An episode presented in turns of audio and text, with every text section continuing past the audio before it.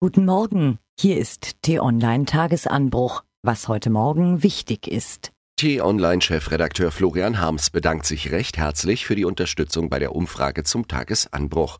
Viele Antworten haben ihn ebenso gefreut wie die Tatsache, dass die allermeisten so positiv ausgefallen waren. Was war? Froh zu sein bedarf es wenig. Florian Harms ist glücklich und wissen Sie, woran das liegt?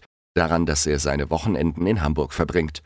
Da sind die Menschen nämlich besonders froh, wenn man dem gestern erschienenen Glücksatlas Glaube schenken darf. In Berlin hingegen sind die Menschen laut Glücksatlas weniger froh. Doch kann man Glück wirklich messen oder haben die Forscher bei ihren Erhebungen in Hamburg einfach nur mehr Glück gehabt?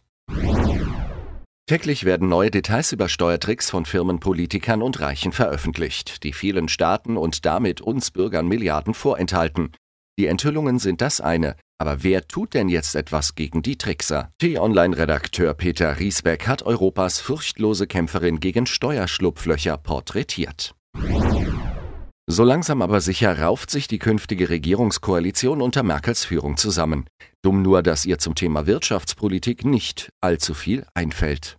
Dabei wäre es wichtiger denn je, die richtigen Rahmenbedingungen für eine erfolgreiche Volkswirtschaft zu formulieren, so T-Online-Kolumnistin Ursula Weidenfeld. Was steht an? Vor einem Jahr erlebte T-Online-Chefredakteur Florian Harms einen Schlüsselmoment in seinem journalistischen Berufsleben. Gemeinsam mit einem Kollegen im Newsroom verfolgte er die ganze Nacht lang, wie ein US-Bundesstaat nach dem anderen ausgezählt wurde. Wie die meisten Beobachter hatte man mit einem Sieg Hillary Clintons bei den Präsidentschaftswahlen gerechnet. Und dann das. Donald Trump holte sich einen Staat nach dem anderen. Damals fragte man sich, was dieser Präsident wohl bringen wird. Heute ist man schlauer, denn in seinem ersten Amtsjahr hat Trump so gut wie nichts zustande gebracht, außer Destruktion, Polemik, administrativem Chaos. US-Präsident Donald Trump ist heute zu Gast beim chinesischen Staats- und Parteichef. Dort wird mächtig was los sein. Auf t-online.de wird berichtet. In Berlin treffen sich heute Experten von Bund und Ländern, Bundesbank, Kommunalverbänden, Forschungsinstituten und Statistikamt und ermitteln das Steueraufkommen, was sie bereits seit gestern tun und wofür sie auch den morgigen Tag noch benötigen werden. Mindestens ebenso neugierig dürften Merkel, Lindner, Özdemir und Co. auf das Jahresgutachten zur gesamtwirtschaftlichen Entwicklung Deutschlands sein, das die Wirtschaftsweisen heute Vormittag ebenfalls in Berlin vorstellen.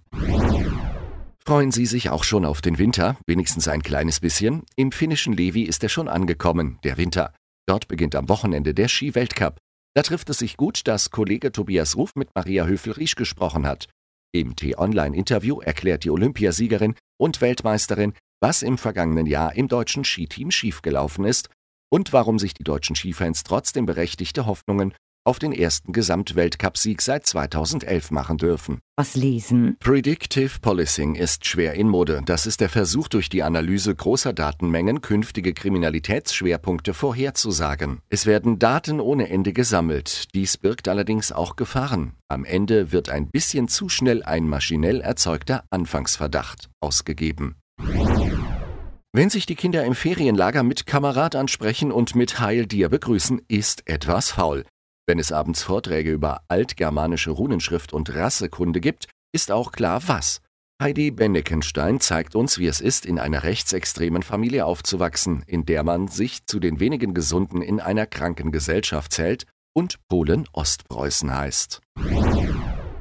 Kaschmir ist ein Ort der Gewalt. Dort ringen Pakistan und Indien um Einfluss sowie Separatisten um Autonomie. Abseits der bitteren Geschichte wird die Region plötzlich von bizarren Überfällen erschüttert. Die Opfer sind Frauen. Unbekannte greifen sie an, schlagen sie nieder und schneiden ihnen die Haare ab. Dann verschwinden die Angreifer spurlos, lassen Opfer und Haarschopf zurück. Was amüsiert uns? Die aktuelle Sexismusdebatte hat so widerliche Übergriffe ans Tageslicht gebracht, dass man sich schon die Frage stellen kann, was sich in den vergangenen Jahrzehnten eigentlich geändert hat. Zur Aufhellung der Stimmung zeigt T-Online-Chefredakteur Florian Harms einen Werbespot aus der Zeit unserer Vorfahren. Nach dem Anschauen dürften wir uns besser fühlen, bis sich der Gedanke meldet, ob künftige Generationen in 60 Jahren auf unsere Werbespots vielleicht genauso reagieren werden. Mehr Informationen finden Sie unter t-online.de.